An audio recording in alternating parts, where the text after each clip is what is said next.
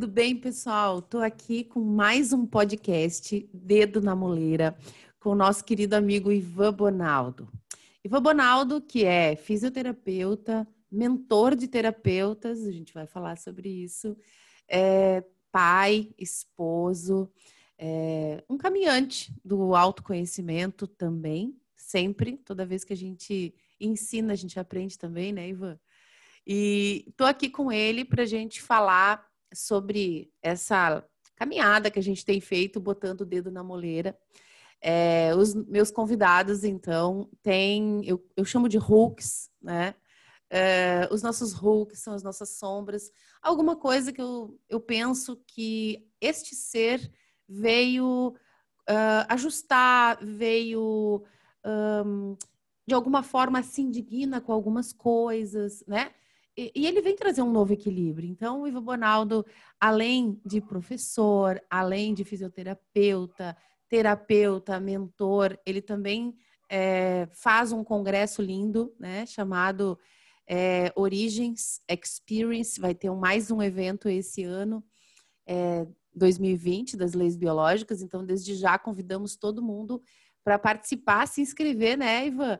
Porque uh, no tempo de hoje a gente não pode mais justificar que não tem conhecimento. Então, é, ele é gratuito, tem muita gente legal, com muito conhecimento bacana. Então, desde já, vou convidar é, o pessoal que está nos ouvindo para se inscrever. Depois o Ivo Bonaldo vai passar aí o link da inscrição, a gente já cola no vídeo e disponibiliza também nas nossas redes. Ivan Bonaldo, primeira pergunta. Ivan Bonaldo por Ivan Bonaldo. Fala um pouco de você. Então, como aprendi no curso de psicogenealogia, né? Me chamam Ivan Bonaldo, né? Ivan Luiz Tringuini Bonaldo, né? Fui chamado assim pelos meus pais quando nasci. Fui colocaram lá numa certidão ali esse nome e me integrou a mim esse nome. Então eu eu sou o Ivan Bonaldo porque desde sempre integrei essa informação a mim e cresci com isso, cresci com essa intenção da luz do Luiz, né? Então eu vejo muito esse esse contexto, né, de um buscador da luz, um buscador de iluminação, né? Que é, esse Luiz para mim vem, vem um pouquinho daquele francês assim, Luiz, Luiz uhum. vem um pouco dessa representação de luz. Então essa busca sempre de luz para clarear a escuridão, essa busca de iluminar aquilo que está escondido e por isso que me trouxe tanto esse desejo de conhecer um pouco mais o que estava escondido, seja da medicina, seja da minha família, seja do que não era, não era revelado, então tudo que estava sobre a sombra. E isso fez com que eu sempre trouxesse esse desejo de buscar o conhecimento, buscar informações e ser um pouquinho ovelha negra da família em certos momentos que fizeram com que me possibilitasse chegar aonde eu estou. E a partir de um momento que eu tinha essa necessidade de conhecimento e também de um projeto de auxiliar as outras pessoas, porque desde o início eu vim com uma família de cuidadores, porque meus pais eles casaram para cuidar da minha avó, e aí veio com esse projeto, né, esse projeto é. lá gestacional uhum. de que eu sou um, cuidador, então eu vim para cuidar, e isso eu integro junto com o padrão da minha mãe professora, de ser um cuidador e professor, aquele que veio para primeiro cuidar dos pacientes, conhecer e entender e agora poder transmitir aquela informação para todos aqueles que têm o desejo e o anseio de conhecer um pouco mais sobre a origem de, do, emocional dos sintomas e que podem ter essa ambição de auxiliar mais e mais pessoas, porque eu vejo sempre que o meu objetivo é trazer o equilíbrio como um bom libriano. Então, o libriano ele tem a balança ali como símbolo do equilíbrio, dessa busca do equilíbrio. E a minha intenção é sempre auxiliar com que nós consigamos encontrar equilíbrio, quem sabe equilíbrio dos nossos pacientes, equilíbrio de nós mesmos, equilíbrio do mundo, do jeito que anda desequilibrado, porque quanto mais pessoas talvez conheçam sobre as suas dores, conheçam sobre o porquê né, e o para quê, como diz a Letícia, das dores terem vindo, a gente pode talvez ter um equilíbrio nosso e do meio onde a gente vive. Então, quanto mais pessoas eu posso alcançar com esses conhecimentos, Por isso que eu comecei a fazer vídeos, né? Para que as pessoas conhecessem um pouco mais sobre a origem emocional dos sintomas.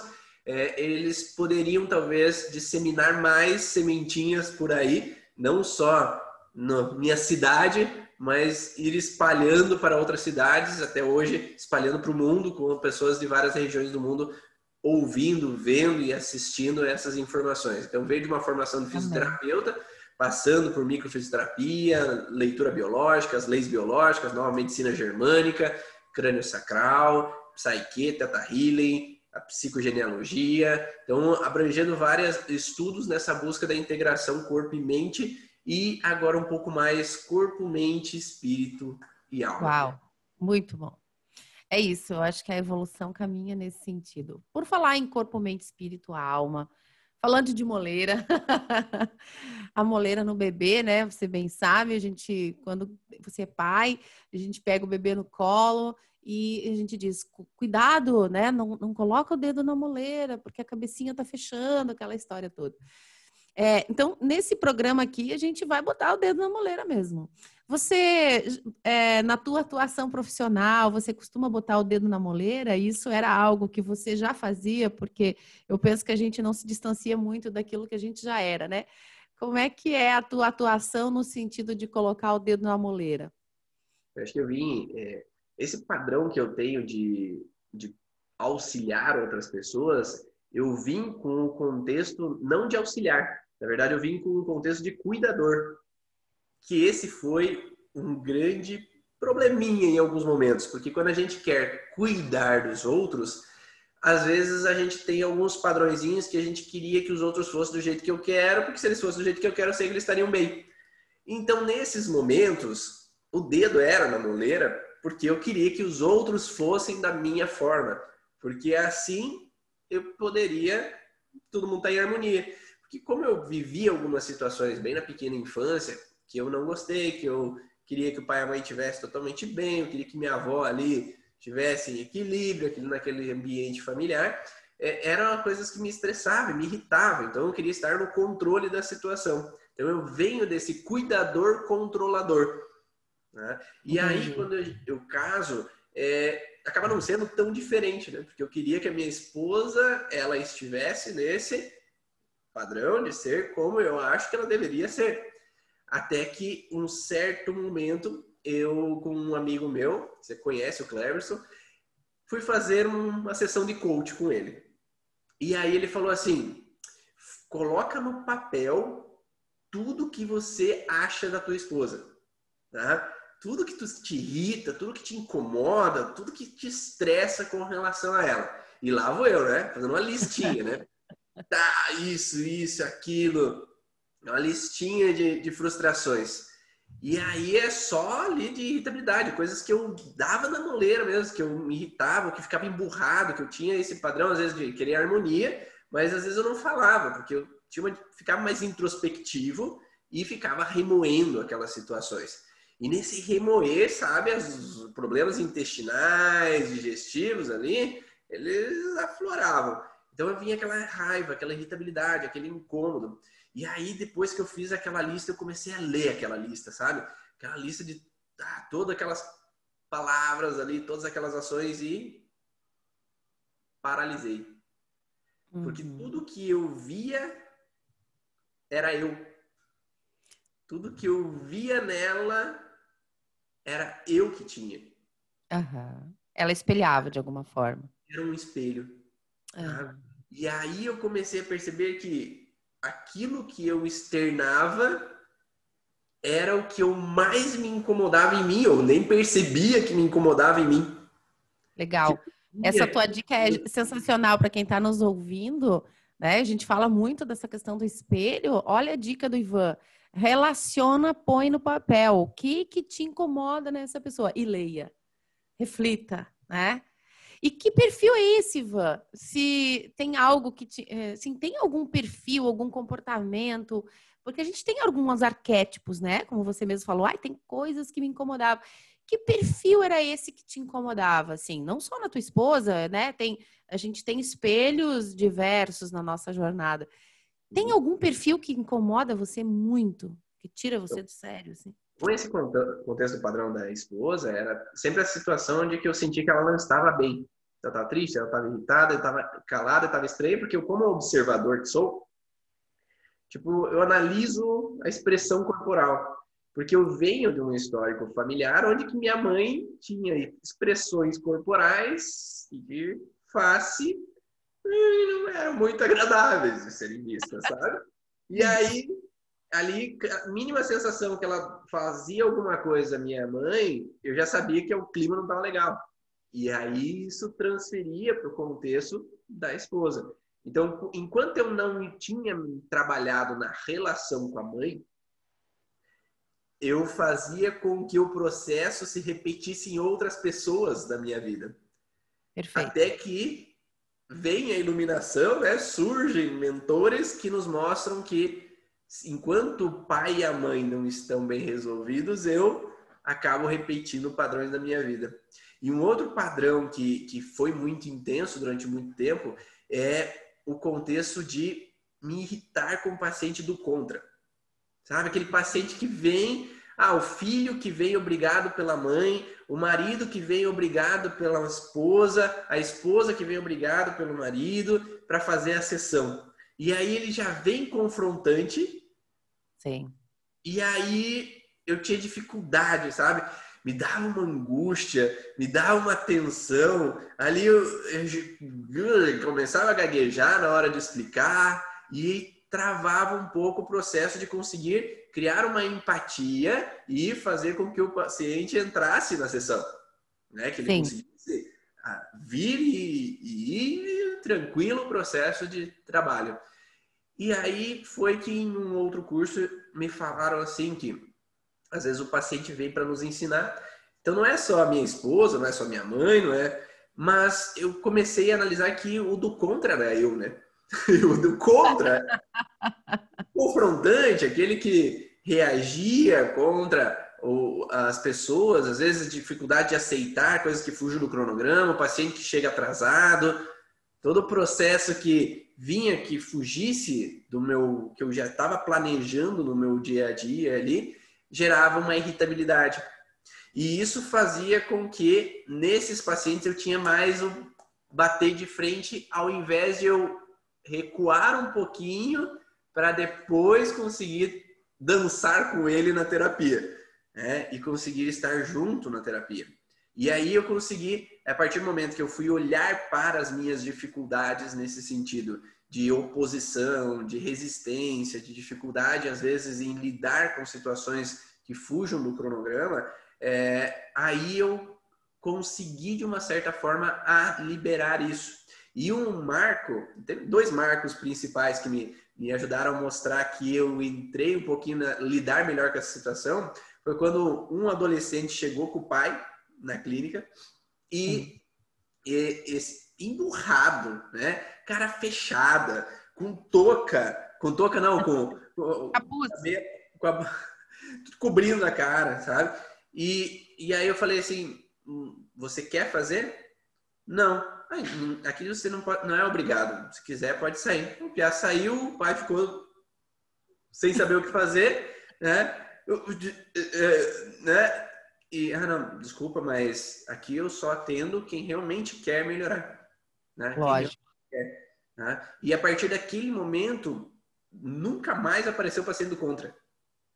Então, ah. era isso que eu te perguntar. É, é, porque quando a gente fala do contra, a gente tem isso essa, esse sentido da reticência, né, da, de estar ali imposto e, e, não tem uma energia, como você falou, da, da cura, do entendimento, mas é, tem também o, o, do contra, o negativo, né?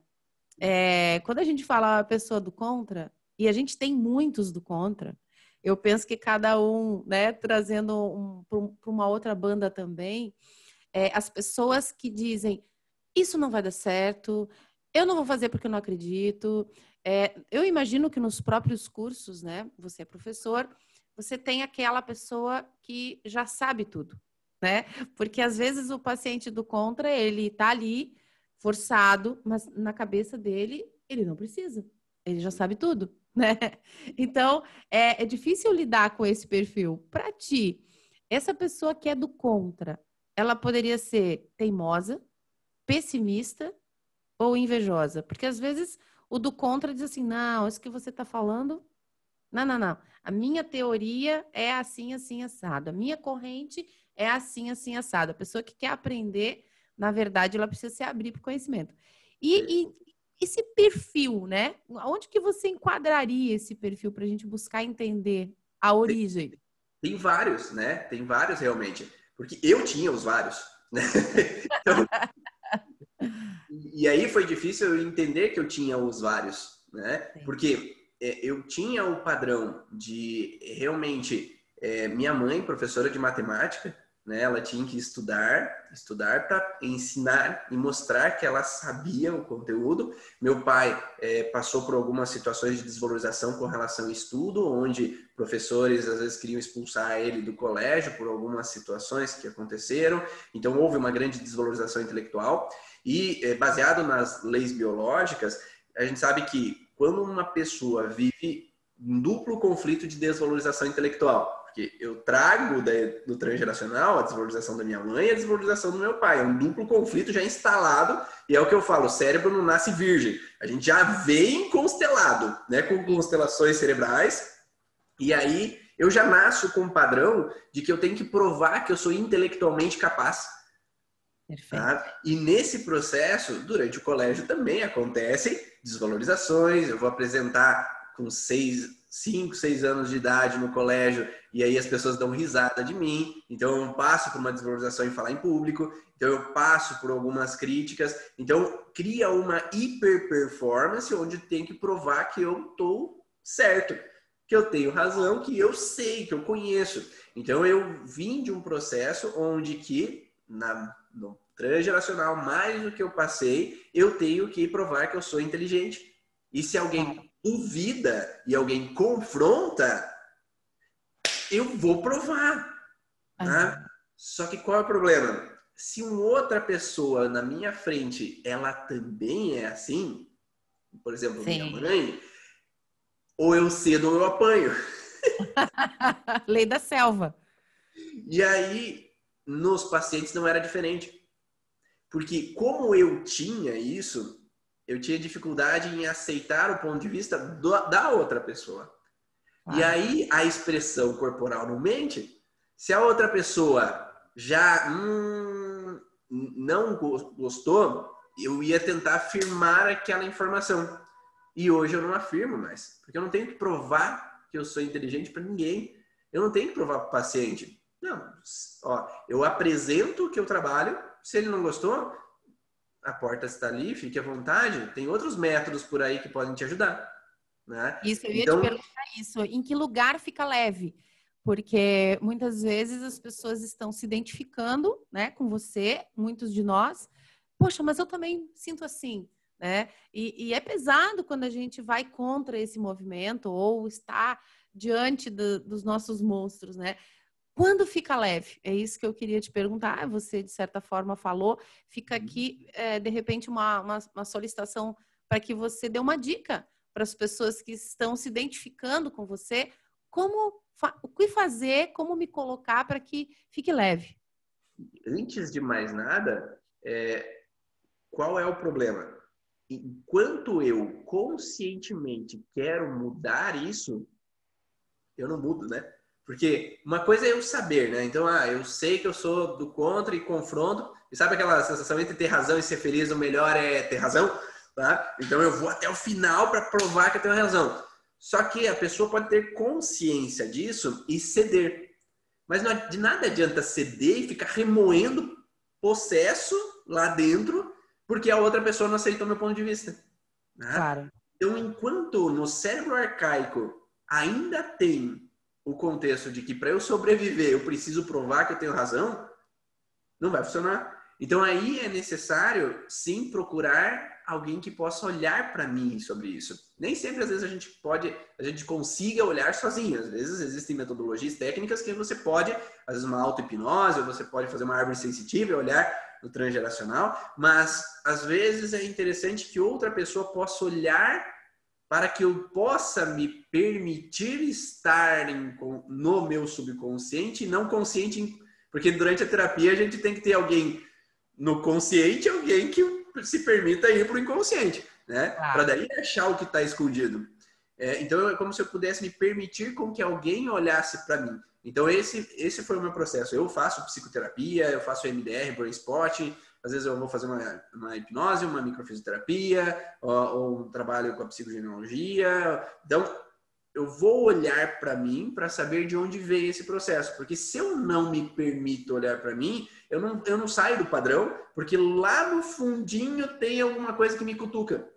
E essa expressão, ela não mente. Então, quando o paciente chega e ele tá nessa relação de querer mostrar, querer provar, querer confirmar o ponto de vista dele, e você faz uma expressão corporal ou facial de, hum, de confrontamento, ele pegou ele já sabe, claro. né? já entregou. Né? E aí ele se arma junto. E quando claro. você se abre para receber e você acolhe aquele desejo dele de entender, ou aquele desejo dele de justificar o ponto de vista dele, você consegue contornar a situação de uma maneira melhor, porque você não tem só aquela ferramenta. Porque enquanto eu tenho que provar que eu sou inteligente, eu só tenho uma ferramenta. Essa Exato. de provar que eu sou inteligente. Agora, quando eu me trabalho, eu posso ter uma segunda ferramenta, que é eu posso recuar às vezes. E tudo bem. Sim. Isso é sabedoria, né, Ivan? Isso é sabedoria. Isso eu não preciso provar para ninguém, né? Porque enquanto eu tenho que provar, eu estou sempre me justificando. E agora, quando eu sei que eu preciso saber, Isso. se eu sei que eu estou certo, pronto. Exato. Se a outra pessoa quer achar que ela está certa, ela acha que tá certo, eu acho que eu tô certo, e boa. Né? Aquele, aquele processo. Você quer, ó, tem um buraco ali, tu vai cair. Não, não tem. Tem um buraco ali, tu vai cair. Não, não tem. Tudo bem. Às vezes a pessoa precisa cair para aprender. Né? Se a gente não permite que nossos filhos, que nossos parceiros, que nossos pais aprendam por si só, a gente não deixa eles crescerem. A gente carrega eles. E é esse o processo do cuidador que carrega o mundo nas costas. Né? Então, às vezes é necessário entregar a bandeja com as opções, lavar a mão, que eu aprendi com o Emanuel Corbel. Entrega a bandeja, lava as mãos e se volta, às vezes, é, para o teu caminho. Exato. É, eu gosto muito da frase que diz: quem tudo sabe, nada aprende. Né? Então, a gente precisa realmente estar tá aberto para os aprendizados como um todo e sempre, porque eu acredito que nenhuma verdade absoluta, né? E nós, enquanto profissionais, professores, terapeutas, pais, né? Aqui a gente não tem a pretensão de falar só para professor, pais, a gente aprende com nossos filhos todos os dias, né? Então, assim, eu sei que é, é difícil, talvez um adolescente, né? Como você falou, chegar na terapia, uh, tá lá um, de cara amarrada, fechado, não quer fazer, né? Que a gente possa, então, ser mais sábio nesse momento, né? E não entrar nesse, nesse jogo que é infantil. E já aproveitando né, esse, essa mecânica do infantil, a gente vai entrar num outro assunto, que eu sei que é teu Hulk também, que é, e que, e que é de muitos, né, Ivan? Uh, ontem mesmo eu estava batendo um papo com uma colega e, e, falei: olha, amanhã eu vou fazer a gravação do podcast com o Ivan Bonaldo e a gente vai falar sobre o adulto criança. Ela disse: Uau, vai botar o dedo na moleira de muita gente. Porque o adulto, criança, é, a gente se depara, toda família tem um, né? É, eu também tenho, eu imagino que você tenha, quem está nos ouvindo tem também, que muitas vezes é aquele perfil birrento, aquele perfil infantil, né? Que se comporta de forma uh, infantilizada e se perpetua naquele lugar, né? Então, vamos falar um pouquinho que comportamentos são esses que às vezes a gente identifica no adulto criança, para que as pessoas que estão nos ouvindo também, se quiserem, puderem é, compartilhar esse vídeo ou áudio, porque vai para o YouTube e no Spotify, e também uh, olhar para si, né? Ter uma oportunidade de dizer, opa, peraí, eu faço, eu tenho esse tipo de comportamento, né? Então, que comportamento caracterizaria esse perfil adulto-criança? São, Falar um pouco são, sobre isso. São inúmeros, né? As possibilidades, tudo depende daquilo que aquela criança estava vivendo num determinado momento. Às vezes pode ser uma, um adulto que é choroso, que chora a todo momento por qualquer coisa, pode ser essa relação do, do contra ali, de confrontante, porque ele teve que se submeter a algumas situações e, e confrontar, talvez eu não me submeta novamente e não sofra. Pode ser um que traga uma sensação que eu tenho que me fazer de forte, mas eu porque lá eu não vivi essa relação de fortaleza ali por algumas pessoas. Eu posso, às vezes, que eu ganho tudo chorando, eu ganho tudo com a birra, né? Se, se eu ganhava tudo com birra, eu vou usar essa ferramenta, pois foi a forma que eu utilizei a vida inteira e funcionou. Então eu vou manter essa opção, essa possibilidade e tem aquela aquele adulto que sempre precisa de um pai ou de uma mãe, que é aquele que está sempre buscando alguém para ser o seu pai, alguém para ser a sua mãe, alguém que acolha, alguém que cuide, alguém que proteja. Então é como se ela usasse da outra pessoa como se fosse o pai, como se fosse a mãe. Então eu quero alguém para sempre me sustentar, eu quero alguém sempre para me cuidar. E isso às vezes traz uma vertente de uma busca, às vezes, de uma pessoa que eu vejo como alguém superior a mim, porque o pai e a mãe é alguém superior a mim, mais alto que eu, pelo menos, né? E aí eu busco alguém que eu vejo como um superior para ser uma muleta ali que me ajude sempre, e às vezes eu não consigo andar sozinho. Eu não consigo andar com as minhas próprias pernas, porque eu preciso de você, eu preciso. Então ele não se tornou adulto para tomar suas próprias decisões, ele não se tornou adulto para escolher o que é o melhor para a vida dele. Né? Ele precisa sempre dessa outra pessoa que possa aconselhar, possa dar direção e possa dizer o que, que ela tem ou não que fazer. Né? Então ela não aprende construindo as informações, ela quer de mão beijada. Ela quer que você entregue tudo ali para ela, na boca de preferência, porque daí assim, se mastigar um pouquinho ainda fica mais fácil para que eu possa engolir, né? Então, às vezes não, não é só tá aqui as informações, né? Não sei se você já viu isso, Letícia, assim, de que... Acho, que... acho que não, Ivan. Eu acho que só acontece contigo. Eu vou confessar que esse é um grande Hulk que eu tenho, porque realmente é algo que, gente, que, que mexe comigo, né? E eu vejo isso, Ivan, você está falando, eu vejo nos relacionamentos também, né? É, muitas vezes você vê um homem, uma mulher que fica lá é, pedindo carinho, pedindo atenção, né? Como você falou, o sustento. Então, tem um perfil infantilizado, né? Então, a pergunta é: será que essa mulher é infantil ou é carente? Né? Uhum. O que, que você acha desse perfil do, da criança, né? Que tá ali birrenta num relacionamento. Será que ela é carente ou ela é, ou ela é infantil? Pode ser os dois, né? Os dois. Os dois juntos ao mesmo tempo é o que depois que eu começo a estudar um pouquinho mais as leis biológicas, a gente sabe que quando surge uma constelação cerebral, que é quando mais de um conflito está ativo ao mesmo tempo, principalmente neocórtex, na zona territorial, é, há um bloqueio quando eu tenho conflitos territoriais de perda de meu território, perder meu, meu espaço, meu irmão nasce, surge alguma situação que o medo de perder o pai, discussões dentro de casa, isso pode gerar uma pausa da maturidade.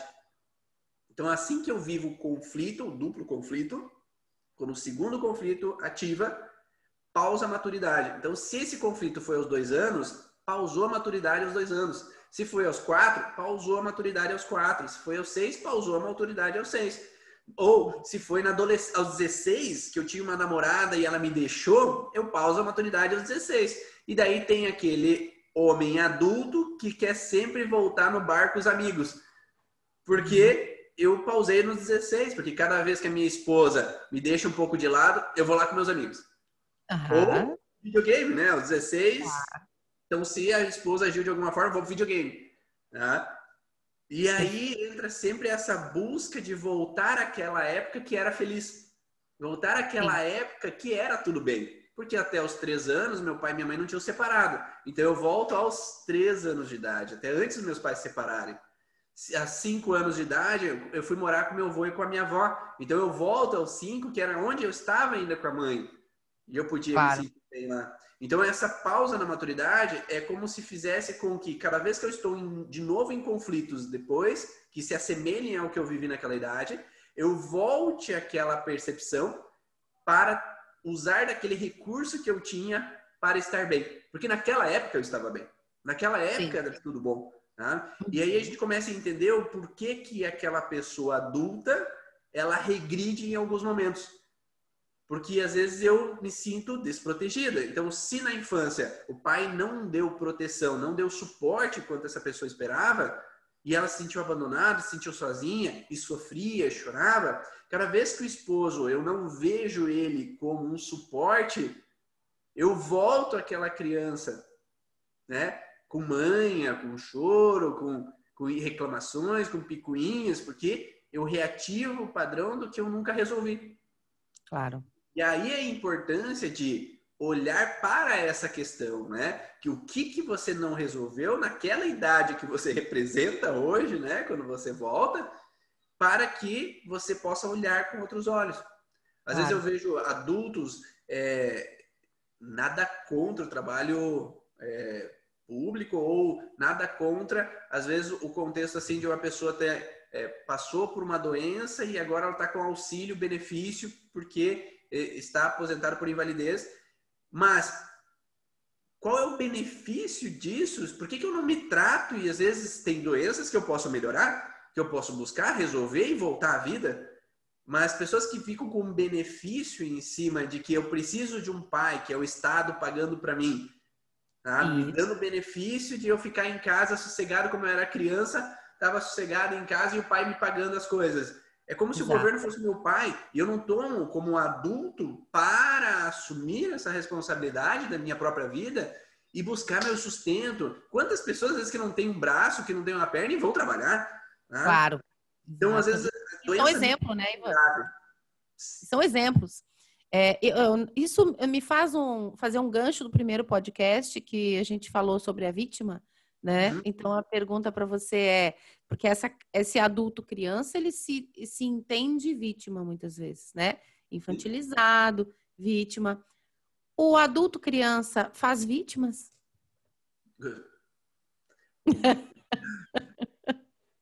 faz.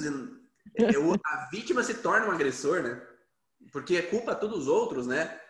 É, quantas pessoas às vezes eu vejo culpando a esposa, culpando o marido, culpando a outra pessoa porque não está dando suporte, porque a outra pessoa não é o pai, né? Não é a mãe, né? Ele deveria ser um companheiro, né? Uma pessoa que vai viver comigo, a gente vai é, dividir a fazeres, talvez. Ou aquele homem que senta no sofá, fica lá parado assistindo televisão enquanto a mulher limpa toda a casa, faz todas as coisas de casa. Então, eu quero uma serviçal, eu quero uma mãe né, claro. né, que de mim. E ah, eu fiquei vendo desenho aqui, me divertindo. É, eu tô aqui desenho, desenho jogando videogame. Então eu, eu entro naquele do adulto, eu vou para a criança e os outros que sofram, né? Os outros que se estressem, os outros que me cuidem, né? Porque eu que preciso ser cuidado, né? E, e aí é, me faz é, olhar esse contexto e perceber que eu me estressava imensamente com uma pessoa que pudesse não assumir a sua própria escolha, não assumir a sua própria responsabilidade e tomar a frente. Mas daí eu comecei a pensar, por que que isso me estressa tanto? Né? Por que que isso me incomoda tanto? Porque eu não sou assim, eu vou atrás, vê? Eu montei um congresso, montei um curso, estou trabalhando, comprei uma sala comercial para atender, eu, eu, eu, vou atrás do que, que eu quero. Por que que isso me incomoda? E era exatamente por isso que me incomoda. Porque ao olhar para mim, eu percebi que eu estava no mesmo conflito, só que é o inverso. Para que, antes nós falamos do, eu, tô, eu sou do contra e eu estou confrontando o paciente, mas agora eu vejo que o oposto também é verdadeiro, porque quando eu vou me trabalhar hoje em dia, eu percebo que em uma certa época da minha infância eu vi meu pai fragilizado. E ao vê-lo fragilizado, ele não era mais meu super-homem a capa dele tinha caído. Sim. E a, ao a capa dele cair, eu tive que colocar uma capa. Eu tive que ser forte. Desde pequeno eu tinha que dar conta, eu tinha que olhar para resolver o problema familiar, tinha que cuidar se tudo estava bem, se tudo estava em equilíbrio. E eu não fiquei no vitimismo, mas eu fiquei no salvador da pátria. Claro. Então, como você fala, né, existe a vítima, o agressor e o salvador que vai lá cuidar.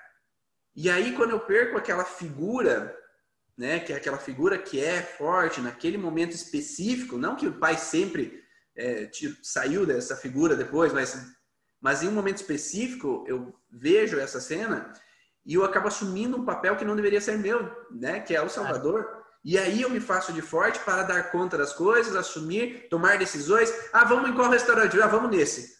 Não era o pai e a mãe que decidiam, porque eles ficavam no. Ah, é, mas nesse ou naquele. Mas tem aquele outro. Não, vamos nesse tá? Porque alguém tem que tomar a decisão. Lógico. E, e entra num processo de que eu tenho que tomar as decisões, eu tenho que tomar frente. E o oposto disso é o vítima. Sim. Você tá, era, é a próxima pergunta que eu ia te fazer é essa. E o filho do adulto criança, né? Como é que acontece? E pensando nesse, nesses gatilhos, né? Antes a gente falou do adulto é, que é teimoso, que fica lá numa situação de resistência, mas esse adulto criança, né? Aliás, esse filho do adulto criança, ele tem que amadurecer mais rápido. Então, ele acaba sendo tendo um gap entre a infantilidade do pai versus a maturidade antecipada do filho. Como resolver isso, Ivan? E é uma bola de neve, né? De situações, né? Fica uma coisa levando a outra. Quem de quem, processo, né? Então, é, por isso que quando eu vou atender uma criança, é, eu tenho que ter o pai e a mãe junto para que eles entendam o que está acontecendo e eles assumam as suas responsabilidades. Porque às vezes vem muita pai e mãe e fala assim, ah, só pronta, não, só encha paciência, essa criança inquieta, não para quieto. Você vai olhar para o pai e para a mãe, mas são igual né? Então agindo do mesmo jeito, né? Então, aquela criança que assume uma posição ali de ter que, às vezes, acordar o pai e a mãe, fazer com que eles, ó, oh, se liga aí, tá tudo errado aqui em casa.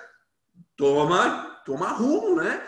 E aí aquela criança vem com essa responsabilidade, às vezes com irritabilidade ou com doenças, né? Por causa da situação que está acontecendo, vai colocar uma luz sobre aquela situação mas nem sempre é fácil de enxergar. Tem pais que não querem mudar o jeito de ser, porque meu pai foi assim, meu avô foi assim, por que, que eu tenho que ser diferente? Né? Então, eu cresci, estou aqui adulto, dissociado completamente, né? Não está ali, mas tudo bem. Mas meu eu... filho é um problema, né? É o meu filho, não sou eu. É o meu Aí filho que é um problema, você resolve o problema do meu filho. e aí, mostrar esse processo, né? Do, do, os porquês, né, que aquela criança está desenvolvendo isso, quando o pai e a mãe tomam consciência, é eles que vêm na próxima sessão, né? Não é a criança que eles trazem mais, eles percebem que ah, eu acho que eu preciso trabalhar algo em mim, né?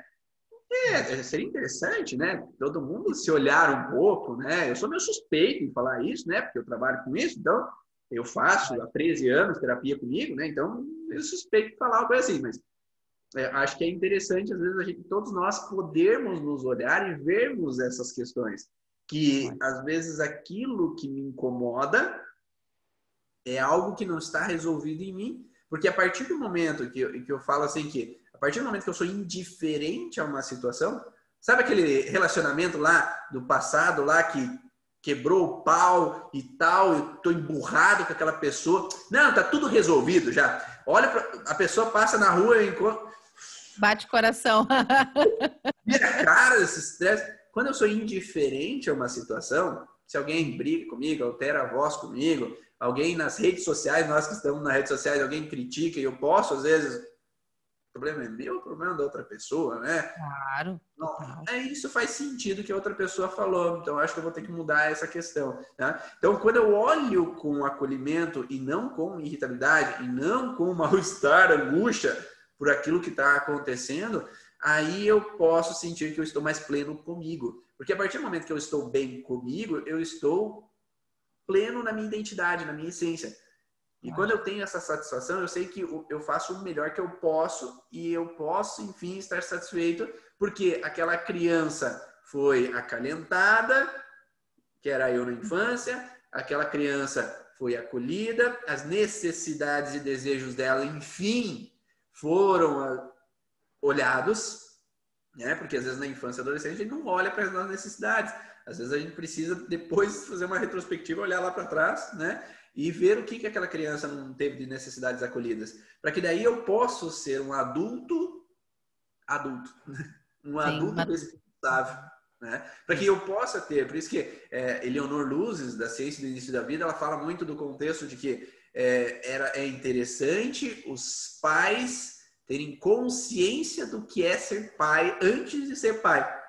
Porque o Brasil é um dos países que mais tem gravidezes indesejadas no mundo. Então, essas gravidezes indesejadas, a criança vai ficar como? Né? É uma rejeição, é uma pausa da maturidade, aquela criança que não vai ter aquele processo de um adulto para cuidar, um adulto para acolher, um adulto que está ponto da cara porque engravidou ou porque sentiu preso e agora não posso estudar, não posso fazer faculdade, não posso trabalhar. Então traz todo um processo de desorientação que quem sofre é o futuro do Brasil, né? Porque aquela criança é o futuro.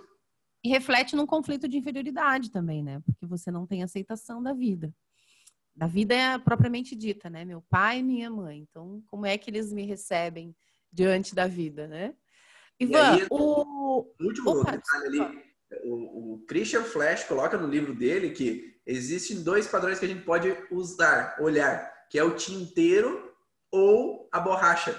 Então a gente pode ou apagar aquela informação e nos apagar, né? Então, por exemplo, você falou de desvalorização. Então eu posso me apagar porque se eu não sou capaz, se eu sou Zé Ninguém, eu não faço nada. Então é melhor não fazer nada porque assim, se eu não faço nada, eu não sou julgado de novo. Ou eu posso, ou o oposto. É fazer tudo para mostrar para quem me desvalorizou que eu sou capaz. Então a gente tem os dois pontos, os dois lados, e esse adulto criança pode ser os dois lados. Um adulto criança que quer dar conta de tudo e um adulto criança que não quer fazer nada, quer depender sempre de outras pessoas e não assume a responsabilidade da vida dele. Então nós podemos ter os extremos, só que às vezes é colocado sempre que o, ah, o adulto criança é aquele que depende de outra pessoa e quer o, os seus gostos. Mas também naquele que toma frente e quer fazer tudo, também tem uma criança que não pode ser criança, que não pode Exato. viver aquela infância e teve que ser adulto desde criança. E aí... é o pai do adulto criança. Que é o filho do adulto criança, né? Que está invertendo o papel. A gente chama o, o Nag chamou de parentificação. É isso, eu inverto o papel, eu que precisava ser ter suporte, ter proteção, virei pai do meu pai. Pesado, né? Sim. E aí fica uma bagunça, né? Porque não é porque ele toma frente, toma todas as decisões e vai, vai que ele não vai sofrer um dia. Ele não vai ter sintomas, que ele não vai ter alterações, porque sim, tem algo mal resolvido que ainda precisa ser olhado. Uma hora o copo transborda, né?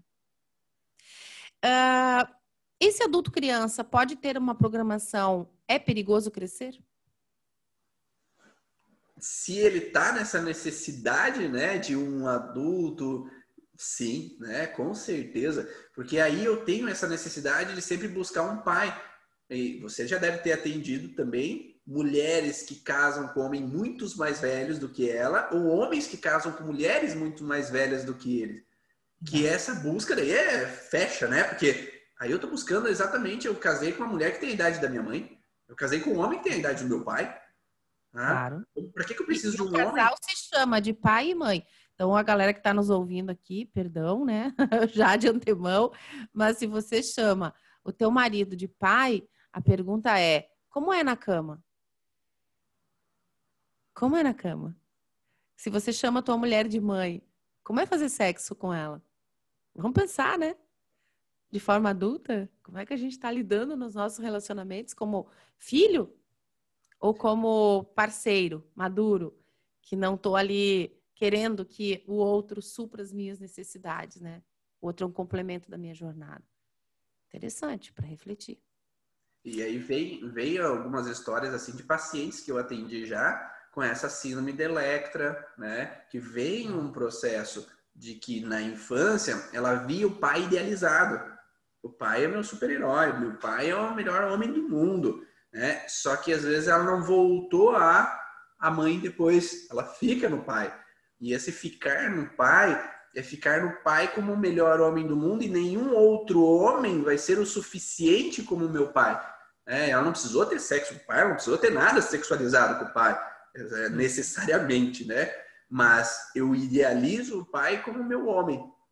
E aí vai ter um grande bloqueio porque não vou conseguir ter nenhum relacionamento que seja sustentável, que vai se manter porque eu sempre vou estar irritado porque eu estou sendo na busca daquela criança buscando o pai, então eu quero que meu marido seja como meu pai. Eu quero que ele me cuide como meu pai. Ou vice-versa, né? Pode ser o homem também, que eu quero que a minha esposa me cuide como minha mãe, que ela haja como a minha mãe. E aí eu acabo não conseguindo ser o adulto que eu tenho energia sexual, testosterona forte ali, para que eu consiga, então, pegar de jeito, né, Letícia?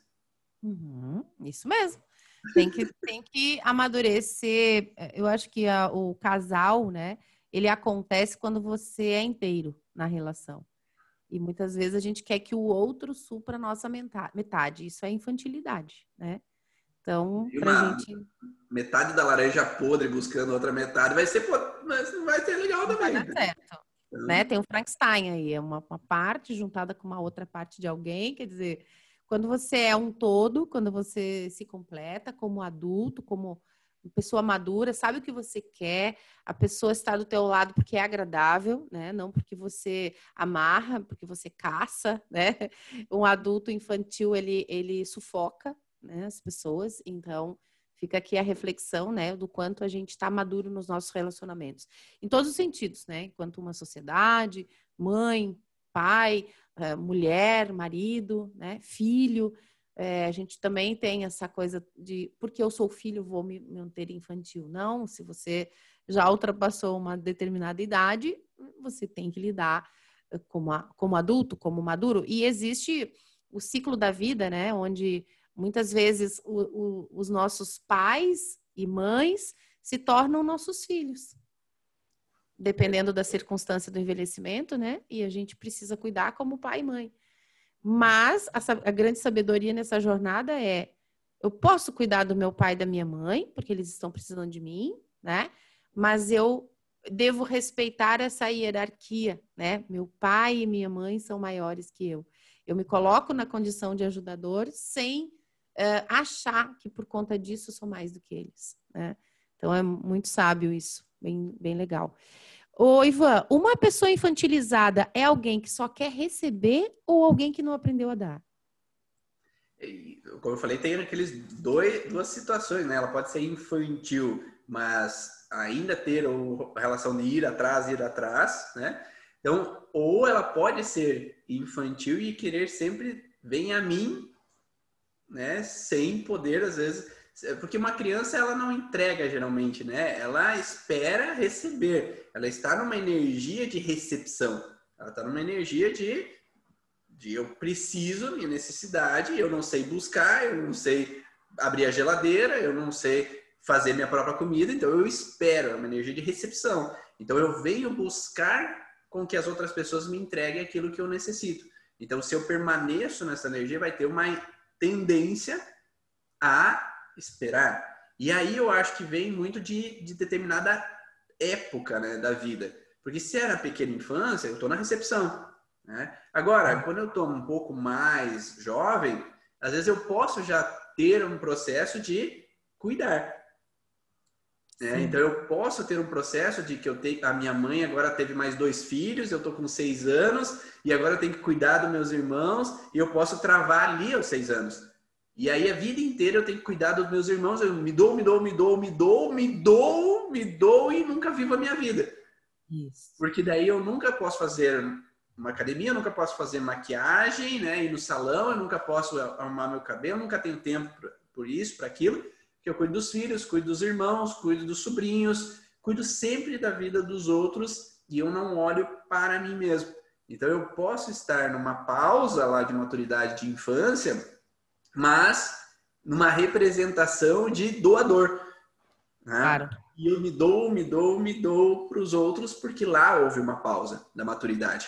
Né? E aí, eu, mas geralmente, se eu entro, o que se entende um pouco mais como uma criança, uma infantilização, é que busca receber. É que busca, pela nomenclatura, né, como a gente olha, é que busca a receber. Eu só queria mostrar o outro ponto, né, que também pode ter uma pausa na maturidade onde que eu me dou demais, onde que eu me pode. entrego demais, onde que eu jogo para o exterior a mais. Então, existe sempre duas energias. Uma que vai para o exterior e outra que espera que venham ao meu interior. Então, é uma de recepção e uma de ação, de tomada de frente e, e fazer algo pelos outros. Mas em tendência, quando nós vamos olhar para uma criança que muito cedo passou por uma situação, ela quer então ela receber as informações e ela não consegue muitas vezes dar porque ela não tem fala, ela não tem ações motoras para fazer isso. Então, se essa pausa é muito cedo, ela não tem ações para fazer isso. Ivan, para a gente finalizar, como sair desse papel? Vamos supor que eu estou ouvindo aqui esse podcast e dizer, poxa vida, faz sentido isso, né? E como sair desse lugar? Porque é um lugar cômodo, quentinho, estou aqui há muito tempo, todo mundo me nutre. como sair desse lugar é a primeira pergunta, e a segunda pergunta é como lidar com essa pessoa. Então, primeira coisa é aceitação, né? Eu primeiro, antes de mais nada, eu tenho que reconhecer e aceitar que eu sou assim. Porque se eu não reconheço isso em mim, não, eu não sou assim. Como é que eu vou mudar se eu não, não sei que eu sou assim? Né? Eu não vejo que eu sou assim. Então, o primeiro padrão é: se eu me reconheci agora, se eu me identifiquei agora, uma pulguinha atrás da orelha já veio. Então, eu já começo: hum, em que momentos eu sou assim? Que tipo de situações eu sou assim? Qual o padrão que faz com que eu haja assim? Será que é no casal? Será que é no trabalho? Será que é com meus pais? Não sei se você já ouviu viu aquela história assim. Ai, quando eu vou conversar com meu pai, eu falo infantilizado. Sim. Ou com o namorado, eu uhum. falo. É. Então, esse contexto de falar infantilizado, ele também tem um ar de uma trava em algum momento, né, de uma busca de uma aceitação, de que as pessoas me acolham. Então, tem alguma coisa, talvez na infância, mal resolvida. Então, qual é o padrão que me cutuca e me faz com que eu desperte esse padrão de infantilidade? Agora, eu sabendo qual é o padrão, se eu tenho ferramentas, eu vou olhar para mim o que possa ter gerado esse padrão. Porque a gente fala muito de que, em algum momento, a gente desperta esse padrão. Então, ah, quando eu tô com meu marido, eu desperto esse padrão. Quando eu tô com minha esposa, eu desperto esse padrão. E o despertar, algum dia foi programado. Eu falo que é que nem o despertar do celular. Ah, ontem eu programei o celular para despertar hoje de manhã, 5 e meia da manhã. Agora, ele despertou às 5 e meia, eu fui lá e desliguei. Mas eu desliguei o que despertou. Mas para amanhã, eu programei a semana inteira, então amanhã vai despertar de novo. Então, se eu não desligar a programação que eu fiz, eu vou ficar sempre despertando esse celular. Então, eu preciso ir lá na programação. E quando que eu programei isso? E aí é preciso voltar lá no início daquela idade específica, o que, que foi programado naquela idade. E aí, se eu não tenho ferramentas, eu vou buscar alguém que tenha. Então daí eu vou, ah, quem trabalha com isso? Quem trabalha com essa parte? Ah, pode ser inúmeras ferramentas, né? A gente pode ter a psicogenealogia, a gente pode ter a codificação é, biológica, a gente pode ser a microfisioterapia, as leis biológicas, o MDR, o esporte, o renascimento, hipnose, tem inúmeras técnicas, né? Desde que a pessoa tenha conhecimento dentro disso, né? desde que a pessoa saiba disso, né? conheça um pouco mais sobre essa relação da infantilidade e o, despertar dessa infantilidade. E aí, quando eu posso ir a alguém que realmente tenha conhecimento de causa, e o que eu falo, Letícia, se eu não olhei para mim, eu não sei trabalhar no paciente. Lógico. Eu Nosso só... primeiro cliente somos nós mesmos, né? a cadeirinha aqui, a cadeirinha aqui no minha, minha tela ali. A gente eu, é o nosso primeiro cliente. Se a gente tem esse bloqueio, como é que vai identificar e trabalhar? Eu só posso ir até onde eu fui em mim. Exato. Se eu não fui muito longe em mim, eu vou trabalhar superficialmente nos pacientes. Se eu fui longe em mim, eu posso ir mais longe no paciente também. Tá então, é buscar alguém que você veja que foi longe, que é, viva essa essência, né? Porque de nada adianta assim, ah, eu vou lá num terapeuta, só que ele não faz nada nele. Sim. Eu vou lá num cardiologista que não cuida do coração dele. Eu vou lá no Fala, nutricionista. Mas não faz. É. Então Fala, é... mas não faz. Nutricionista que tem obesidade, por exemplo. Vai dizer, vai dizer assim, meu Deus. Nada contra, mas eu mesma já me deparei com alguma situação. Poxa, uma pessoa trabalha com emagrecimento e ela é obesa. É um contrassenso?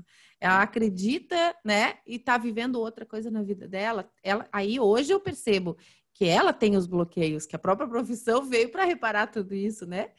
Mas muitas vezes você fala uma coisa e vive outra. Perfeito. Tá, Foi. e daí?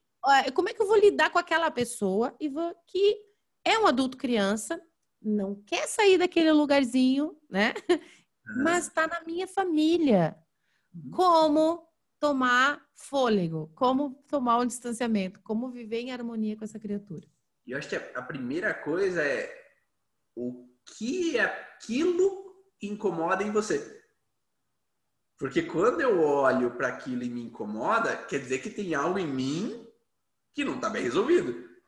Então não é só porque eu sou assim que me incomoda, mas que também se para outra pessoa, é, por exemplo, eu tive algumas pessoas que eu percebi que tinham essa infantilidade e isso me subiu o sangue, sabe? Me, por que, que dá conta? Vamos, tome uma decisão, assuma, seja adulto, né? Então, me irritava aquela situação e eu tentava me controlar para não falar, mas não falava, mas é, daí eu passo a olhar para mim, por que isso me incomoda?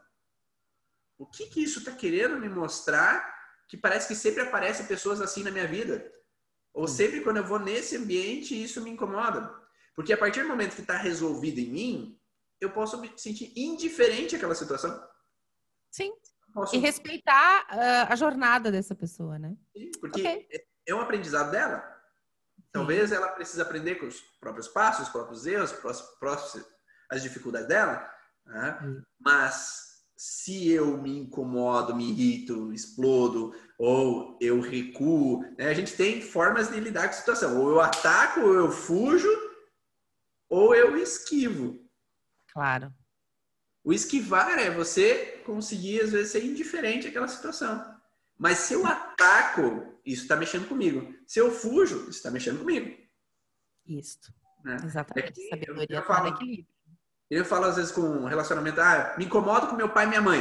Então eu fico brigando, brigando com eles. Ah, agora decidi, vou embora e vou ficar um ano sem ver eles. Tá resolvido? Não, você vai voltar algum dia, se possível, né? E vai voltar a se incomodar. É que nem ir para a faculdade e voltar à faculdade, né? Você volta da liberdade que tu tinha, volta para casa e vê as mesmas coisas acontecendo. Então, não resolveu o processo. Vai resolver quando resolver dentro de mim. E eu acolher cada um do jeito que é. Né? A vida é um livre-arbítrio, eu não posso obrigar, eu não sou Deus para dar um decreto ali, decretar que tem que ser assim, assado. Então, a pessoa é do jeito que é e, ok, é fácil. Não estou dizendo que é fácil. Né? Nem sempre é fácil, lidar com algumas situações dessa maneira.